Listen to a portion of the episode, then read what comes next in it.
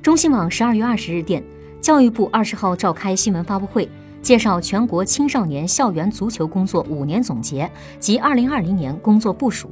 据介绍，截至目前，已在全国三十八万所中小学中遴选认定校园足球特色学校两万七千零五十九所，设立校园足球改革试验区三十八个，遴选校园足球试点县区一百六十个，布局建设满天星训练营八十个。招收高水平足球队高校一百八十一所。